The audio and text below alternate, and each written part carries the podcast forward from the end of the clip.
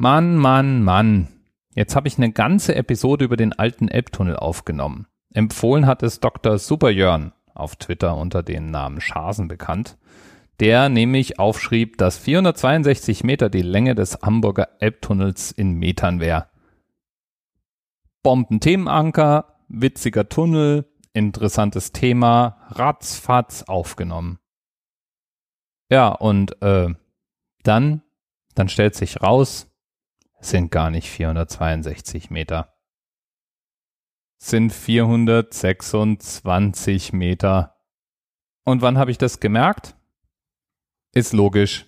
Ich habe es gemerkt, als ich fertig war mit der Aufnahme. Und deswegen und ich finde, der alte Elbtunnel hätte es eigentlich verdient, 462 Meter statt 426 Meter lang zu sein. Und genau deswegen packe ich das jetzt so in den Stream, weil ich es kann. So, Edge. Und lieben Dank an Dr. Superjörn fürs Themenpaten sein. So, jetzt aber rein in die Episode.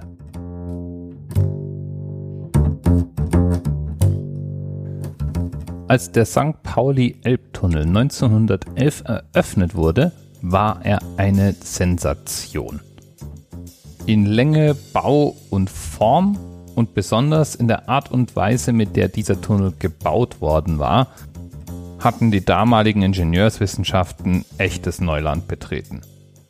Der Hamburger Hafen boomte damals und rund 20 bis 25.000 Hafenarbeiter mussten regelmäßig an ihre Arbeitsplätze und zurück zu ihren Wohnungen kommen. Ja, und dieser Verkehr, der wurde von einer Menge Fähren bewältigt. Ja, und Fähren haben verschiedene Nachteile.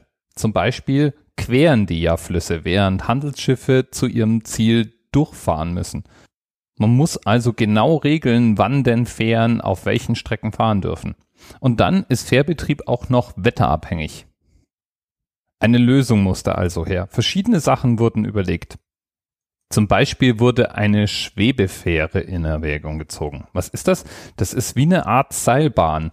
Über einem Fluss wird eine Art Brücke gebaut und an dieser Brücke befestigt ist ein Schlitten, der von der einen auf die andere Seite bewegt wird und dabei dann eben Menschen, Fahrzeuge oder Güter transportieren kann.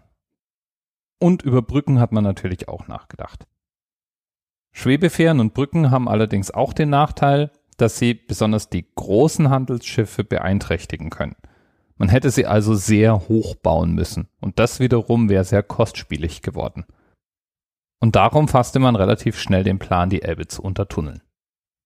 Und das für sich genommen war eine enorme Herausforderung. Gebaut wurde unter Überdruck das heißt, in der Baustelle wurde derart viel Luftdruck erzeugt, dass Wasser nicht eindringen konnte. Die Bauarbeiter hatten damit dann auch mit Nebenwirkungen zu kämpfen, die man sonst aus der Tiefseetaucherei kennt, und zwei Arbeiter starben sogar an Dekompressionskrankheit.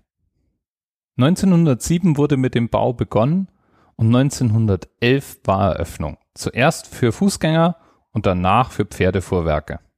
Der Tunnel war breit genug konstruiert, dass in der Mitte ein Pferdefuhrwerk Platz hatte und links und rechts auf erhöhten Podesten konnten Fußgänger laufen. Oder besser gesagt, eigentlich können sie das immer noch. Denn die Benutzung des alten Elbtunnels, so heißt er inzwischen, um ihn vom neuen Elbtunnel abzugrenzen, ist nach wie vor für Fußgänger kostenlos. Kraftfahrzeuge müssen eine Gebühr zahlen. Seit 2003 ist der alte Elbtunnel unter Denkmalschutz.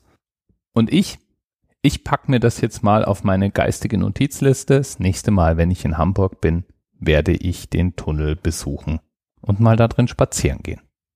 Bis bald. TMRS 10, 9, 8. The experience of 47 individual medical officers. Was hier über die Geheimzahl der Illuminaten steht.